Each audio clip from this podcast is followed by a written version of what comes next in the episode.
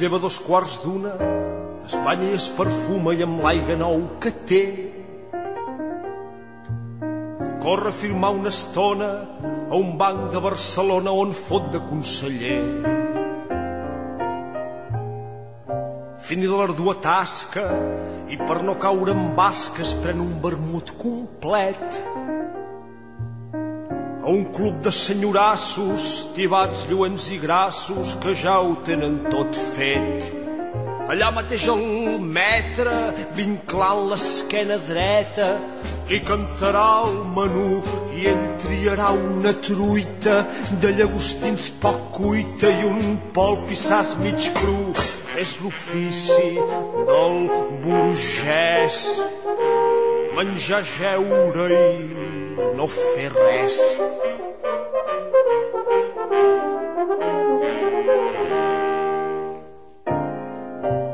Cop llesta la teca, se'n va a la biblioteca, s'enfonsa en el sofà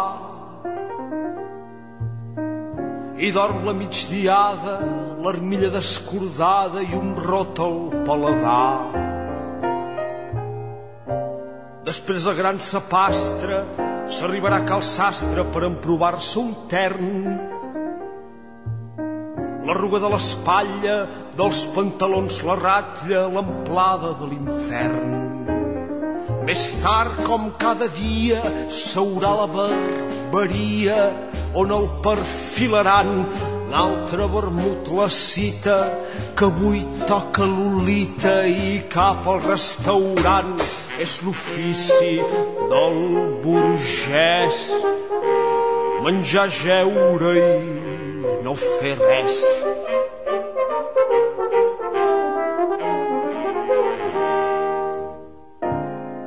Endrapen tres passades tan densament cuinades que ja no poden més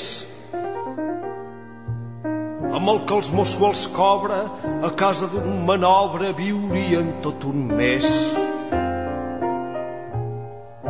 Mata llavors tres hores a un fosc bar dels afores, es prenen molt gin fis.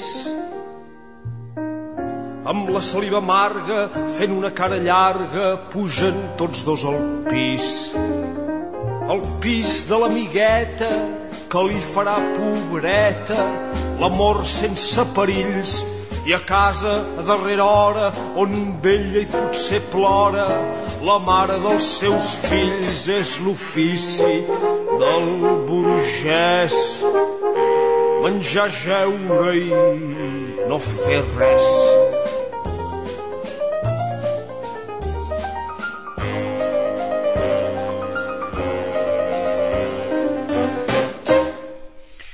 Bueno, eh, pintó Gaudí, eh, segunda parte. Eh, habíamos quedado así. Eh, ahora los especiales vienen, ya sean musicales o, bueno, de la plástica, del teatro, del mundo del arte, de, lo que sea. Vienen a las 5 de la tarde los martes y los jueves. Así que tiramos un poquito las columnas para arriba, como ya les dije. Y estamos recibiendo a la profe, la profe Ana Brogio eh, a través de la línea telefónica y a Carito Baslemo que bueno eh, la tengo acá al lado. A, Carito ¿Cómo la tengo, anda Nelson Caula? a Carito la tengo bien cerca eh, siempre a, veces a, través del vidrio a veces aquí en el estudio hoy me colé en el estudio porque es un tema que particularmente me interesa un montón entonces dije bueno me, me, cuelo y me meto por acá. Y estamos en contacto con, con la profesora de historia del arte Ana Brogio que además es, es columnista en el programa y que queremos mucho, así que la saludamos. ¿Cómo estás, Anita? Excelentemente bien, asumiendo mi vejez. ¿Cómo? Ah, porque Pepe decía que, uno releía libros, ¿no? Sí. Eh, cuando se ponía viejo. Y yo vengo releyendo libros desde los 20 años, así que... Asumiendo el paso de los años. Pero asumiendo con creces, ¿eh? Está bien, sí, y te imagino leyendo varias veces un, un mismo texto como, como él eh, viendo eh, muchas veces una misma película. Mirá vos, el irlandés la vio como tres veces. Una, súper larga además la peli. Ya tiene ahí como nueve horas de, de peli, ¿no? Este, y bueno, dice, Borges decía, cuando le preguntan, maestro, ¿usted ha leído muchos libros? Borges contesta, he leído mucho pocos libros. Claro, bueno, y, su biblioteca siempre lo decía, era muy pequeña, ¿no? No, no, no era una gran cosa. Eso era de la relectura. Eh, bueno, con, con Ana en esta segunda parte de, de, este especial de Gaudí nos vamos a centrar un poco más en, en el último tercio del siglo XIX, en la arquitectura, en las artes decorativas, en la cartelería, y le propuse a Anita poder escuchar nuevamente a Jeremy Rowe, que lo estuvimos escuchando en la primera parte de, del especial. Él es un historiador del arte inglés que hace unos años escribió un libro sobre Gaudí, Gaudí, artista y arquitecto, y una de las preguntas que, le trasladaba a Alejandro Michelena en, esta entrevista de algún modo en equipo que le realizamos con varias preguntas de, de todos los integrantes, tenía que ver con, con, una espiritualidad alternativa y habla bastante también del contexto eh, en el que Gaudí estaba viviendo. Por eso me parecía que podía ser un, un, puntapié inicial interesante para conversar con Ana eh, sobre, el, sobre el contexto de, del momento en el que Gaudí creó sus mejores obras. Eh, y Alejandro le preguntaba, ¿es claro a nivel filosófico la filiación cristiana de raíz franciscana de Gaudí? Pero le preguntó a la luz de los aspectos de su obra si tuvo alguna incidencia en él la espiritualidad alternativa que emergía en esa época, también en Barcelona, que tenía por referencia más visible a la sociedad teosófica. Y esto nos decía Jeremy. Bueno, hay un momento que, que había muchas personas a nivel social empezando a cuestionar el papel de la Iglesia, muchos cambios sociales, políticos, y por eso que esto es algo que también da más, eh, bueno, eh, los, te da más impulso a los, a, los creyentes a dar más importancia a, la iglesia. Y, yo no sé, si sería otro tema para explorar este, este momento histórico en que, que hay la, tensión cada vez más evidente entre las necesidades de, una sociedad contemporánea eh, con los problemas de la pobreza, los problemas de la, revolución industrial, um, y, y, los cambios desde el siglo XX en contraste a la visión más conservadora de, de, de, de la Iglesia um, y, y, su, su visión de, de, la sociedad. y, posiblemente esto es, algo que, que, que, que, es la Iglesia como intentando de, defenderse um, y, y, mantener su, su, su, lugar. Y en, en, en no sé, hay yo de, Gaudí mismo es difícil ubicarle en, este meollo uh, histórico, pero yo yo yo creo que hay, mucho más hay, hay, hay, hay, mucho más que, que, investigar y explorar sobre Gaudí y su contexto y son preguntas que, que hay que explorar. Bueno, te la dio servida, Anita, ¿eh? este, como para que usted siga ahí este, desarrollándolo tranquilamente. Yo, yo lo que sí sabía un poco relacionado a esto, a, Jeremy Rowe, y lo debo haber leído en el libro de él también, yo que sé, leí tantas cosas, pero hay un, hay un, hay por lo menos dos o tres asociaciones de estas medio herméticas en las que estuvo, eh, pero no, no, no nombró para nada esta teosófica y, y sí unas muy eh, cristianas, por no decir eh, extremadamente católicas, ¿no? Este, pero, pero bueno, eh, lo tuyo, vos, vos tomás esta, esta, este, esta, piola por, por, por lo último, como que más o menos decía por allí este Jeremy. Bueno, sí, este, mira, lo que decía Jeremy, este, se, enmarca dentro de lo que nosotros llamamos una pregunta problema, ¿no? Porque frente a la pregunta que este, Carolina le había hecho, que era de Alejandro, eh, yo también le había hecho una pregunta acerca de la hermandad pre-rafaelita,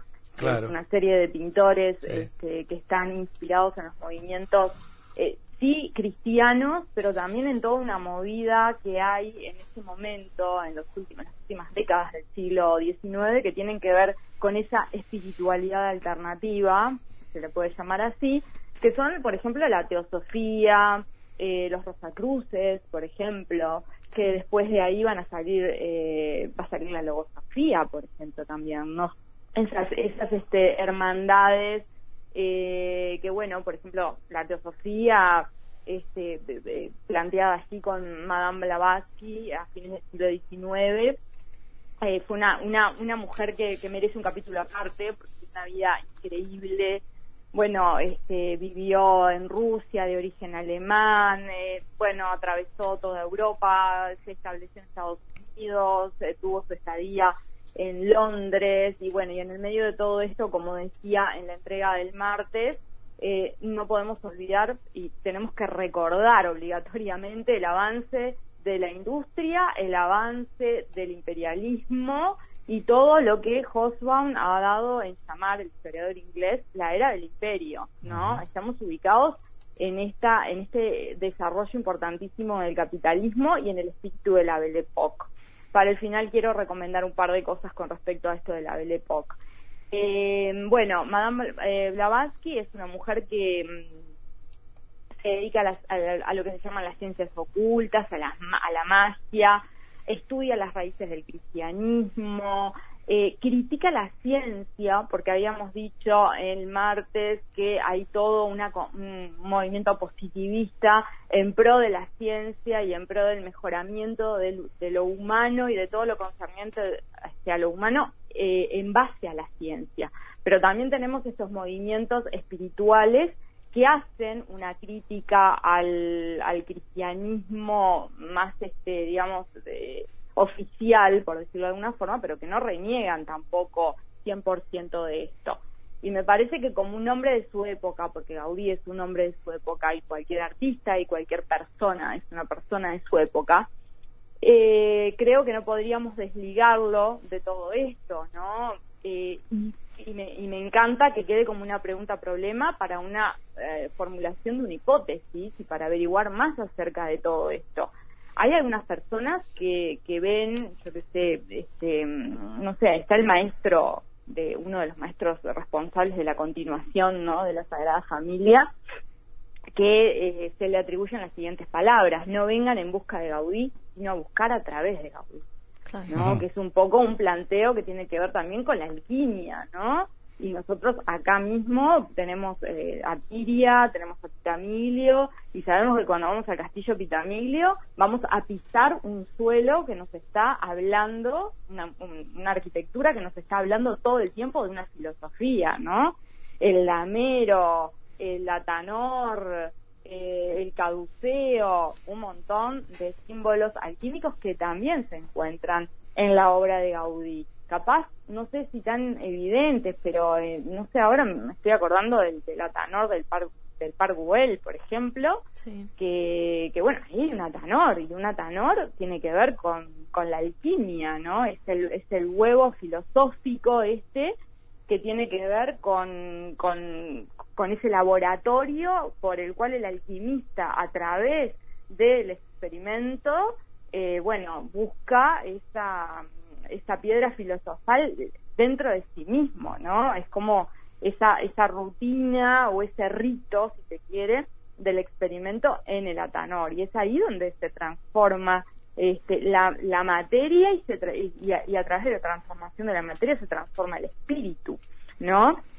Y estas ideas provienen desde el antiguo Egipto. Nosotros empezamos a rastrear no, este, yo desde la alquimia, desde el antiguo Egipto, la teosofía podría ser la más reciente, pero sin ir más lejos, los, eh, los Rosacruces, que también tenían una influencia muy grande en ese contexto de las últimas décadas del siglo XIX y de comienzos del siglo XX, eh, estas órdenes y fraternidades, ¿no? Esta se originó supuestamente allá por el 1300 y pico, eh, bueno, y también hay algunos símbolos como la estrella, como el triángulo, las flores, las, las cruces con flores, perdón. Sí. Eh, bueno, en fin, un montón de, elementos que están este, enriqueciendo para mi gusto, ¿no? No es que tocan, sino que enriquecen toda la simbología cristiana.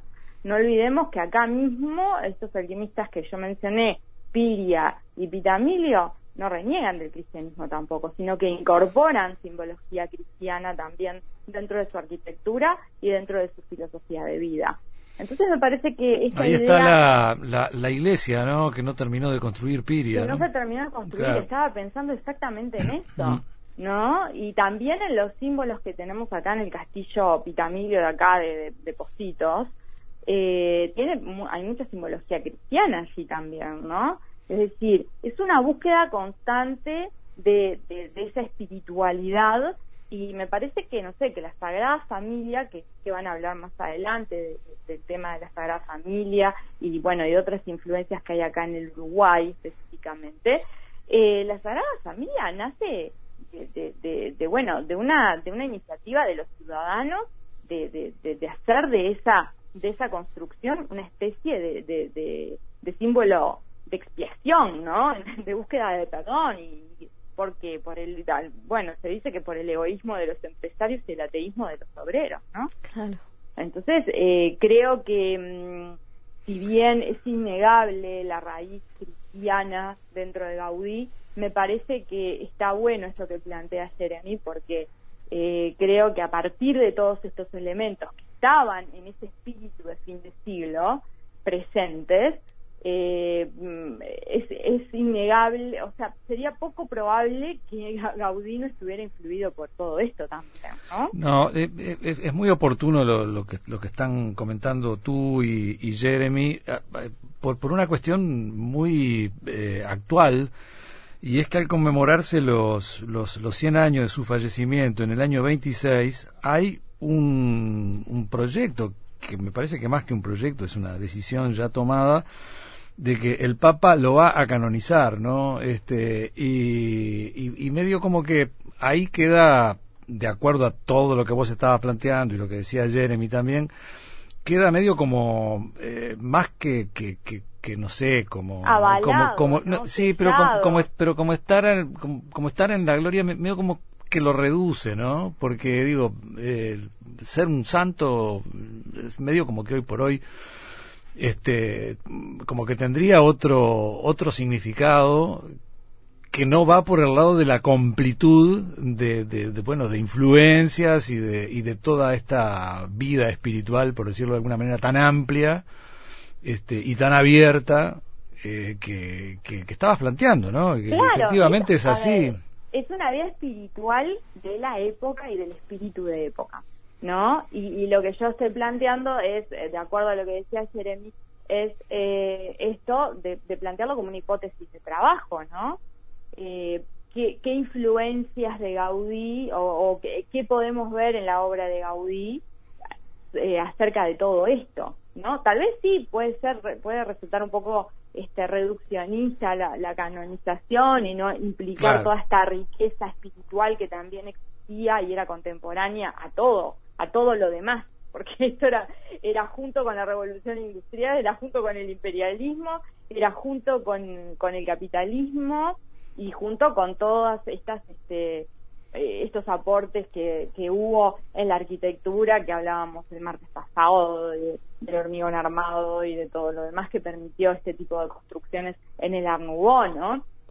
Eh, esto con respecto a, lo, espiritual, ¿no? Y te, digo, eh, esto se puede rastrear también en el arte en el mismo siglo XIX. Por ejemplo, nosotros tenemos la figura de William Blake, que fue un, un este pintor y poeta inglés. De hecho, este, no fue muy reconocido en su momento, pero después se lo reconoce como un artista total, en el entendido de que era pintor, eh, bueno, y, además este, tenía una poesía increíble y es hoy por hoy uno de los, de los artistas más importantes este, reconocidos en Inglaterra. Y William Blake, por ejemplo, influyó directamente en la teosofía. ¿Y qué planteaba este, este hombre? Planteaba todo un universo riquísimo en pintura que este, se basaba en Uritzen. ¿Y Uritzen quién era? Era el Señor de los Días.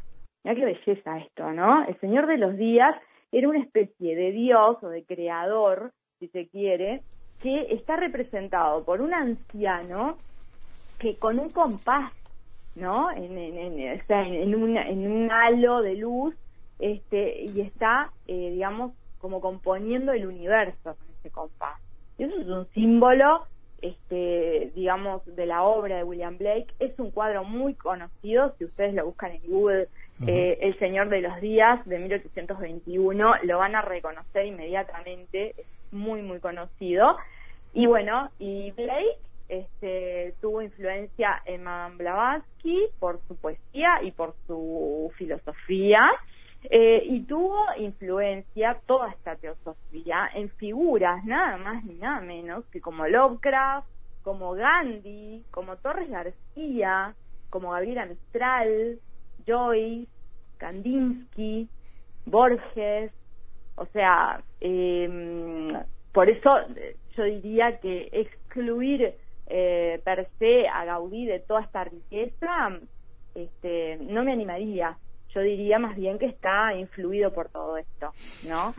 Espectacular, como siempre, escucharte, Ana. Eh, tenías un par de recomendaciones, tiralas ahí, onda. Yo tengo, yo tengo dos recomendaciones. Una, que vean una película que recrea divinamente el espíritu eh, de fin de siglo y la Belle Époque, que es la adaptación eh, cinematográfica de Stephen Frears de eh, la novela de Colette que se llama Sherry.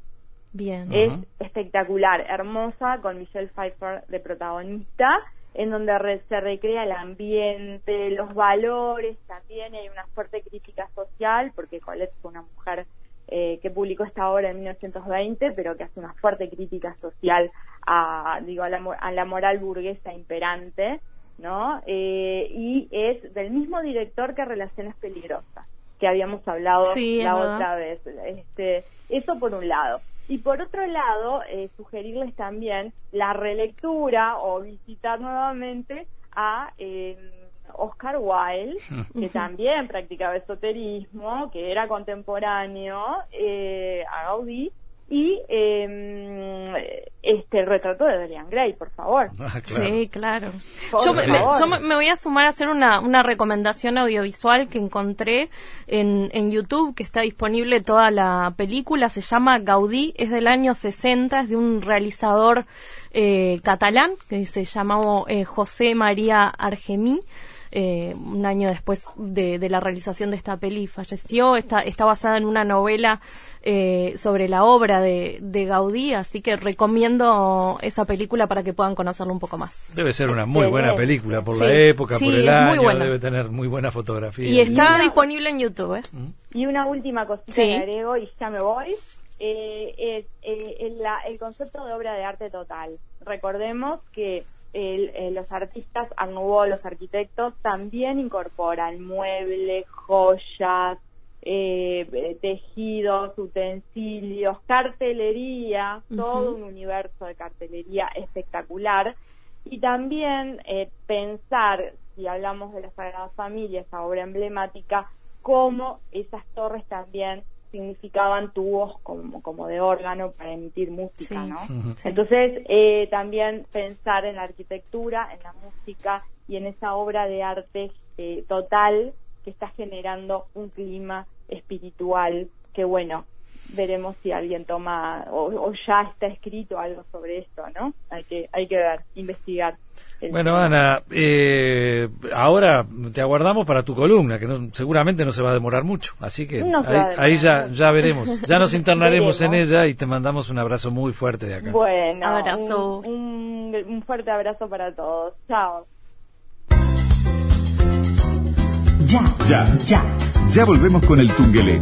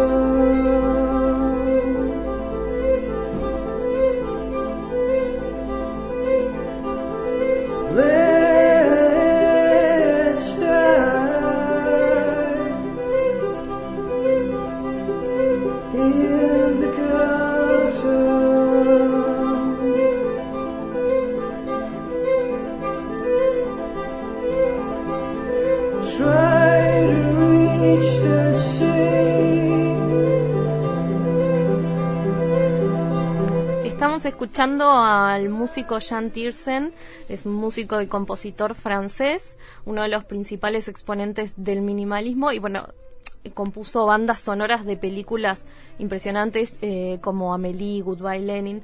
Y acá lo estamos escuchando porque eh, fue un, recital que hicieron en la Casa Batló, en una de, las casas que, hizo Gaudí.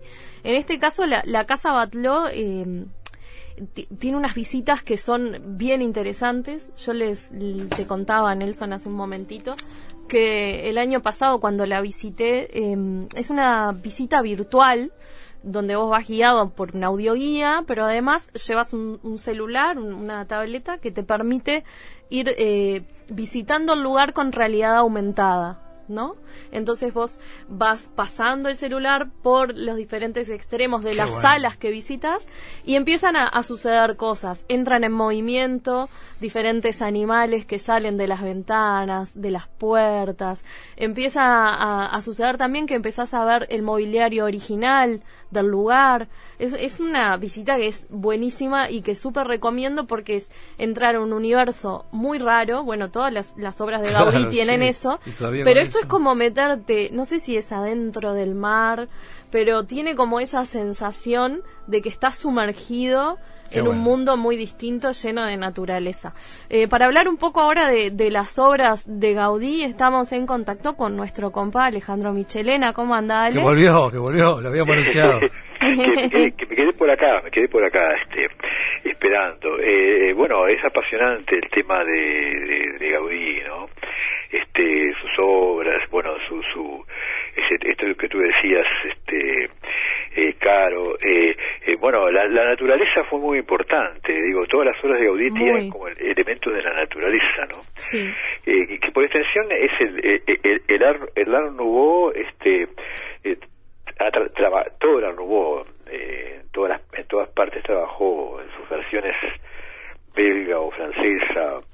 Inglesa trabajó la, la decoración vinculada a la naturaleza, pero Gaudí lo hizo de una manera muy especial. Y al cuerpo humano también, ¿no? Porque en, por lo menos en, en la casa Batló da la sensación que muchos de los espacios son como partes del cuerpo, como huesos, la, ¿no? Escalera es como, la escalera es como eh, la columna vertebral. Como una columna vertebral, es impresionante. Y, y, bueno, también pasan en la Sagrada Familia, que hay una de sus fachadas, si no me equivoco es la fachada de la Pasión, que da la sensación que son huesos que están sosteniendo la, la entrada. Exacto. Eh, ah. y, bueno, y en, la, y en la pedrera, en la casa Milá, este, también hay elementos, este, eh, elementos vinculados a, a, a, la naturaleza. Eh, hay como una ballena, hay, hay, hay, hay, hay, figuras.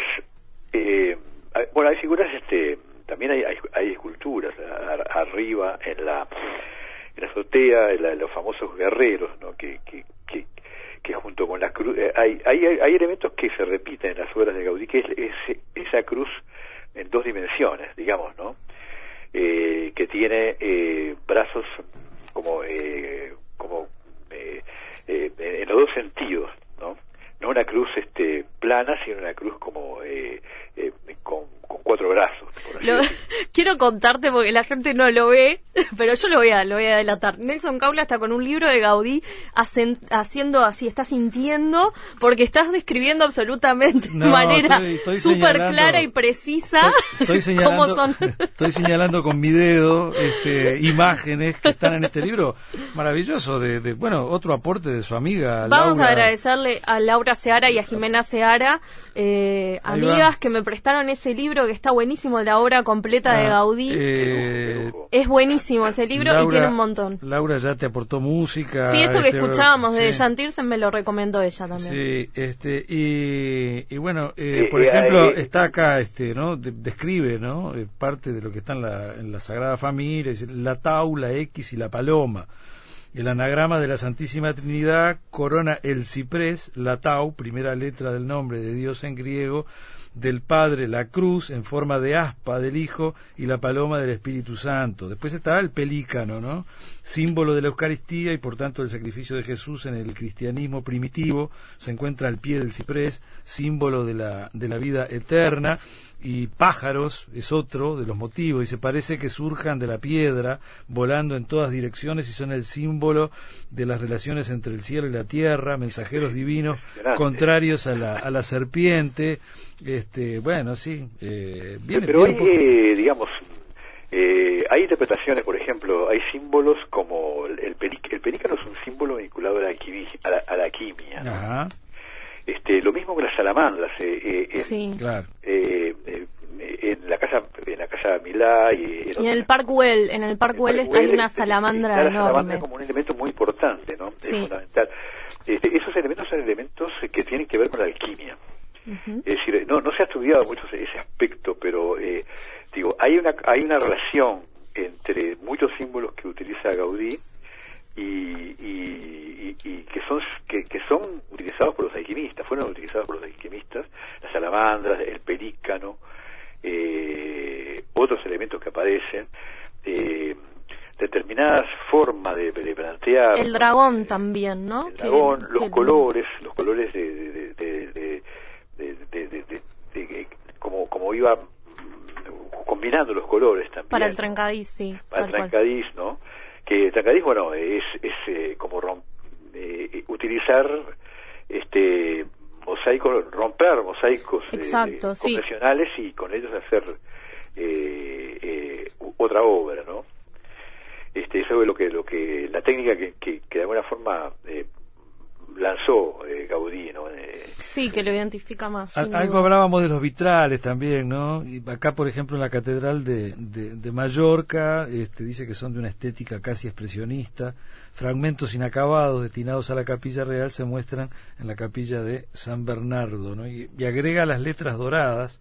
Dice, para la cátedra episcopal, Gaudí y Jujol diseñaron unas letras doradas de forja que se refieren en latín a la ordenación de los obispos. Bueno, todas estas todas estas imágenes están, este, bueno, eh, acompañando eh, todos estos textos están acompañando unas imágenes increíbles, ¿no? son preciosidad este, este trabajo.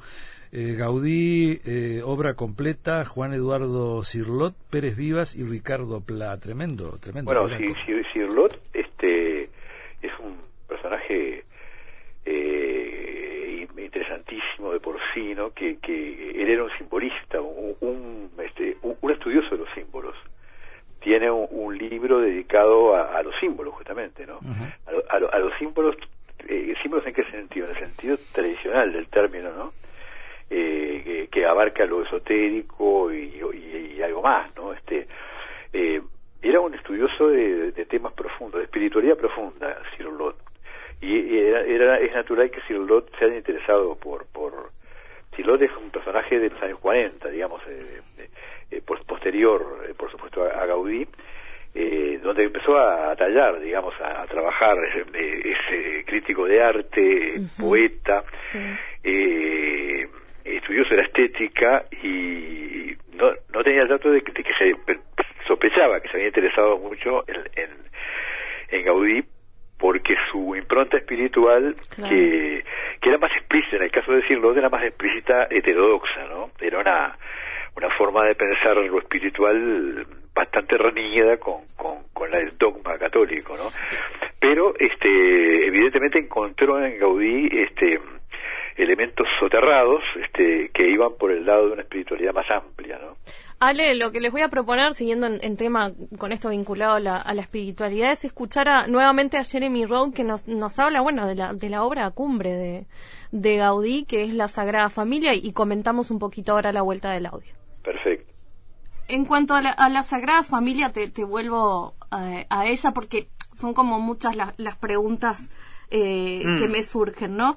Bueno, fue su, eh, fue su obra célebre, que lo acompañó por más de 40 años, y de algún modo da la sensación que las obras civiles que él realizó fueron de algún modo un, un ensayo y pruebas para poder seguir trabajando en la Sagrada Familia. Eh, ¿qué, valor nos podés eh, contar? ¿Qué reflexión tenés sobre esta obra tan importante?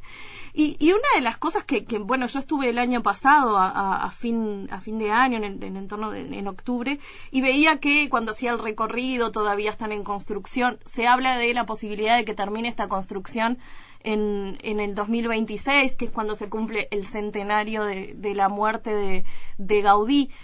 ¿Cuánto hay de... Eh, trabajo turístico ahí de seguir construyendo y cuánto hay de verdad un poco en eso. Sí, para mí, bueno, yo, tuve mucha suerte en conocer a uno de la, bueno, la Sagrada Familia en concreto hace mucho tiempo, antes de toda la burbuja turística que está como ah, aplastando a Barcelona. Um, y, y, y, yo creo que sí, Gaudí está un elemento muy importante en el panorama de, de um, um, del turismo en, en, Barcelona. Um, no sé, hay, hay, con respecto a, completarlo, yo hay, hay un un comentario sobre lo que, que, me parece que es interesante era de Salvador, Salvador Dali en, en 1933 en un artículo que publicó en, en, Francia y él dice que, que no, no, no, no deberían completarlo hasta que haya un genio capaz de completarlo y él dice que debe, deben dejarlo como, un gigante diente podrido, pero lleno de posibilidades. Y siempre me, me, me llamó la atención este, e, esta respuesta. Y esta es una cosa que a mí me siento, Gaudí era, cuando trabajaba todo estaba hecho a mano, con, con mucho cuidado, y por eso la Sagrada Familia resultaba casi un proyecto imposible pero ahora están trabajando con más más rápido, con, con máquinas, con, con otras tecnologías y claro, me parece muy interesante que exploran posibilidades del siglo, siglo XXI para resolver este tema arquitectónico, pero a la vez hay un, se pierde algo de, de lo que era un edificio de Gaudí. Claro, posibilidades inimaginables para, para Gaudí. Sí, sí, aunque la otra cosa es que yo creo que Gaudí al final lo, entendía en el, sentido de un, un catedral gótico que, como los catedrales góticos originales, tardaban siglos en construir. Um, tal vez estamos, tenemos la experiencia de ver una vez más un catedral gótico para hacer ante nuestros ojos. Um, es otra manera de verlo. Bueno, escuchábamos aquí a, Jeremy Rowe, que además, eh, historiador del arte inglés, que bueno, como ya les conté, escribió un libro sobre Gaudí y y una de las cosas que precisaba es, es un comentario que hacía Dalí sobre la obra, sobre la Sagrada Familia. El otro día lo citábamos justamente. Exactamente. Tenía una gran admiración como un genio artista. No, no, lo, no, no, lo consideraba un arquitecto, sino. Sino más un artista. en, hace unos años, en, en la Casa Milá, más conocida como La Pedrera que mencionábamos, se realizó una, una exposición que reunía obras de Dalí y de Gaudí que se llamaba La Revolución del Sentimiento de la Originalidad eh, en esta casa Milá. Y, y, bueno, una de las cosas buscando información sobre esa muestra que se menciona es que en el, a principios del siglo XX, eh, la burguesía de la, conservadora y tradicional de la época no, no entendía mucho a Gaudí no estaba muy de acuerdo con sus obras. Lo eh, rechazaba. Eh, lo rechazaba, era como incapaz de asumir la renovación estética ¿no? que, que, suponía el modernismo.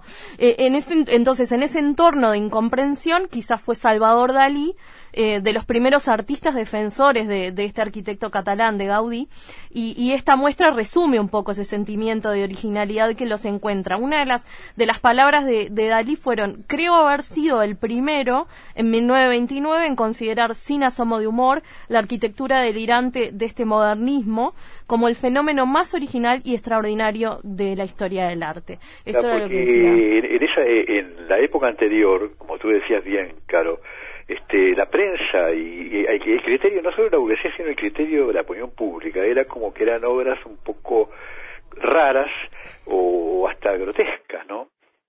No, no, lo, no, lo, no lo veían como lo vemos nosotros, a, a Gaudí y sus obras. Bien, eh, vaya como, como puente, retomamos después de la pausa, pero vaya como puente para meternos un poquito más de este lado del océano. Eh, recordarán, porque estuvimos los tres, en el colegio Blue Blue Elefante, a 5 o 7 kilómetros de distancia de, de, Minas, que eh, era un colegio privado, creo que fue donado al Estado, ahora eh, pertenece a enseñanza primaria.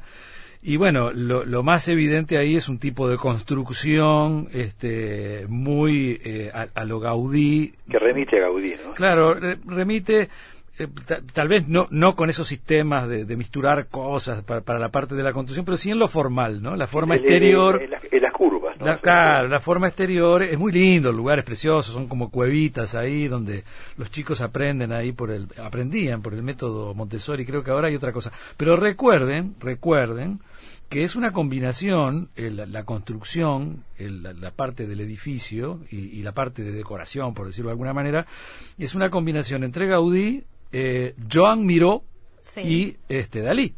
Ah, es eh, importante. Y Disney, quiero agregar. después claro, la, parte berreta sería, sería la de Disney. No, pero es por el juego con los colores y por la animación que produce el espacio. Bueno, pero acá tenemos la, la, ¿no? Tenemos el, la junta eh, catalana eh, surrealista, ¿no? que está bárbaro que, que esté muy presente eso en un colegio, ¿no? Y, y que se puede visitar y es precioso ahí, ¿no? Este, muy, muy ligado también a una cosa muy gaudiana eh, de vehiculizar lo natural. Acuérdense en lo que son aquellas, había como un lago, este, estaban, bueno, en la parte del jardín, los árboles, todo. Y la, relación la naturaleza. Y la, adaptación de, de los espacios a sus particularidades. En este caso, también el mobiliario de la escuela, recuerdo que estaba pensado en los tamaños de, de, los, de las edades escolares de los niños, eh, dónde estaban ubicadas las ventanas, ¿no? Cómo, cómo eran las escaleras. Bueno, del mismo modo pasa con las obras de Gaudí. Gaudí eh, eh, estudia mucho a, sus, a sus clientes, de algún modo, para pensar en, en sus casas, en sus hogares. ¿No? Porque era un diseño como, como, como integral, porque diseñaba los muebles, diseñaba todo. Exacto, sí. Bueno, eh, a, la vuelta nos vamos para Mercedes, porque ahí hay un, ahí quizás esté lo más, lo más contundente, ¿no? vamos a pasar por Buenos Aires. Y por Buenos Aires también, que sí, ahí es, ah, fantástico. Porque ahí hay una influencia directa de, de, de, de Gaudí. Bueno, y, y aclaro, porque hay, hay, hay artículos, no hay, y muy pequeños, no, no hay libros, no hay, eh, no hay monografías, no hay, no hay encares a fondo de, digamos, un Gaudí en el Río de la Plata, eh, pero esos pocos artículos citan a Casa Pueblo de, de Carlitos Páez Vilaró. Y con Alejandro conversábamos el otro día que era una cosa más este morisca, andaluza, nos parecía a nosotros, ¿no? Este, pero pero bueno, eh, el, en algún momento habló Carlos Páez Vilaró y dijo que Gaudí tocó toda la arquitectura, la magia de la creación, y mira lo que dice, él era más barroco, yo busco líneas más simples. Gaudí hacía cosas más maduradas, pero eh, de todos modos, de alguna manera, le hacemos la veña al gran maestro. Y esta casa tiene mucho de España también. El concierto de Aranjuez es el himno de la casa, por ejemplo. Es decir, él, reconoce, ¿no? Primero que lo admira y que, bueno, tiene cierta inspiración en, en, Gaudí, pero no, a, mí me parece que es más, más una inspiración en lo, en lo, en lo andaluz, en lo, Exacto, en lo, en, lo, moro, porque la casa, el recorrido de la casa, la casa pueblo es como si recorrieras una moredilla, ¿no? Una, eh, cuando se podría recorrer toda, antes, ¿no? Sí, sí, claro. Bueno, eh, eh, nos vamos a Mercedes después de la pausa.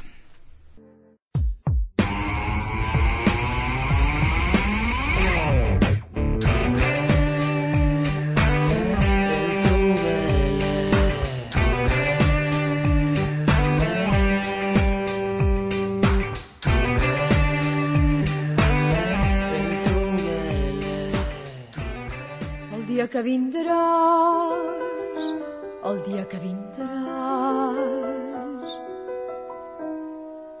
el dia que vindràs no portis equipatge perquè tant se m'endú tot el que puguis dur jo reconeixeré de cop la teva imatge fa tant i tant de temps que t'he esperat a... Bien, y acá teníamos a Guillermina Mota volviendo, bueno, a los eh, la digamos, pilares catalana. de la nueva canción catalana. Este, antes, bueno, un ícono como francés Pide la Serra, este, con un tema además que se llama El Burgués, este, lo teníamos ahí y el día que vendrás eh, por Guillermina Mota era lo que estábamos escuchando recién. Bueno, Ale, no sé cómo vas a hacer. Eh, eh, pero en dos palabras quiero quiero enfatizar, porque muchos oyentes cuando se abra la posibilidad van a, de pronto pueden ir a Buenos Aires. en la Avenida Rivadavia, y concretamente del Congreso hacia afuera, hacia, hacia el 11, a dos cuadras, hay dos edificios que están inspirados directamente en la estética de Gaudí. Eh, fueron construidos por un arquitecto eh, con nacionalidad argentina, pero nacido en Barcelona y educado en Barcelona, eh, poco antes, que, en la época que todavía vivía eh, que tuvo relación con él, ¿no? Y se fascinó con su... Eh, uno está en la esquina de, en, en, una esquina, en Rivadavia del 2009, lo digo para los oyentes que por ahí tengan curiosidad, ¿no? Es un edificio que tiene una clarísima influencia eh, modernista catalana y, gaudiana, ¿no? Me parece hecho por Gaudí directamente. Este, no, no, no, tanto, ¿no? Es, es como una, una variación eh, original que, que toma una referencia muy grande eh, y tiene incluso en la azotea algunos elementos que hay en la pedrera, por ejemplo, ¿no? Y tiene una cúpula, una cúpula vidriada, bueno, que es una belleza, que es una de las bellezas de Buenos Aires, yo creo. Una cúpula que algún oyente capaz que la vio, que, que tiene una frase que la, que la rodea en la base de la, de la cúpula, es toda de vidrio, ¿no? Toda de vidrio que... Eh, que tiene una, uno la mira y recuerda a Gaudí, así. La, la frase dice, está en catalán, no ni a somnis imposibles, no hay sueños imposibles, ¿no?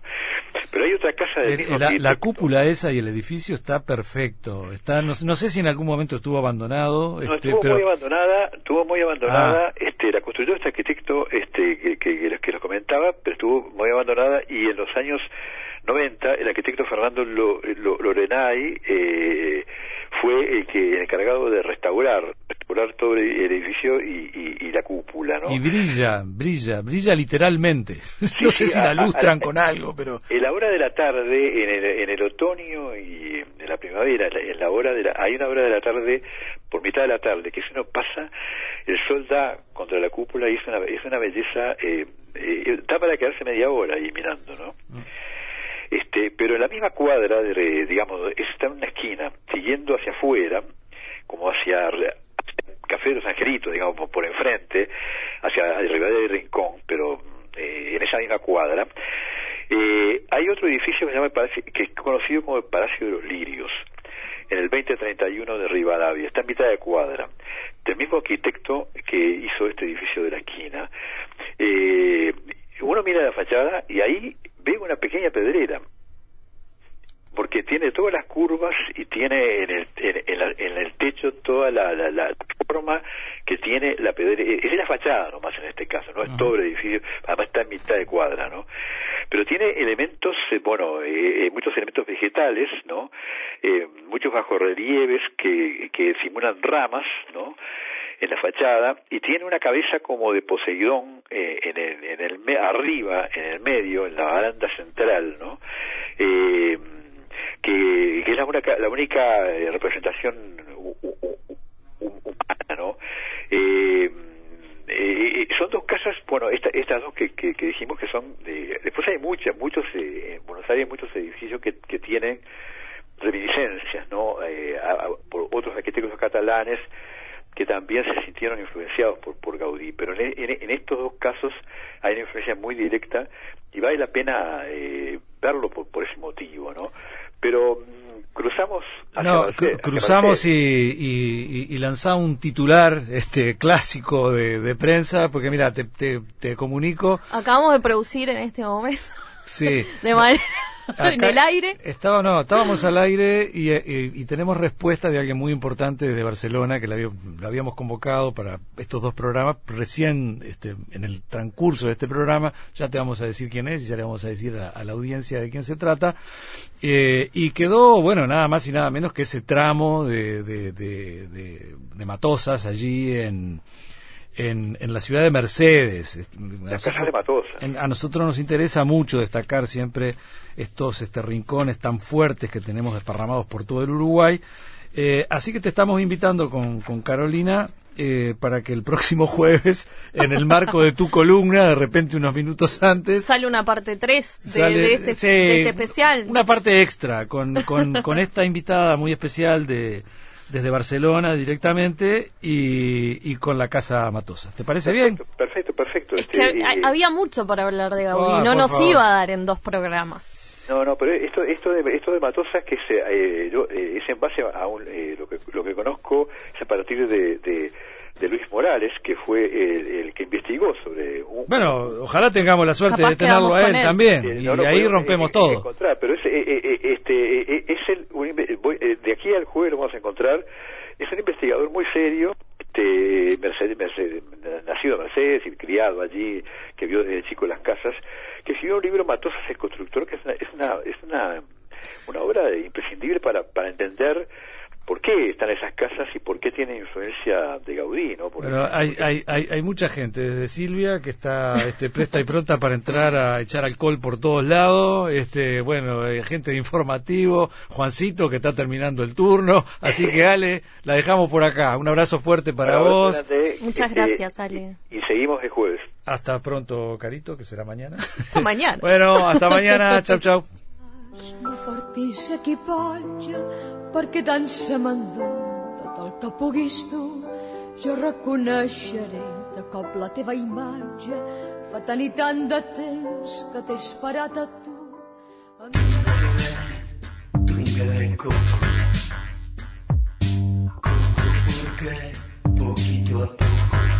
Hasta aquí el periodístico cultural de las tardes de Radio Uruguay. El Tungelé un respiro con los enfoques más originales y contenidos musicales únicos. Puesta al aire, Juan Steiner, Pablo Baute y Diego Rodríguez. El Tungelé. Nos reencontramos de lunes a viernes a las 4. Poquito a poco se vuelve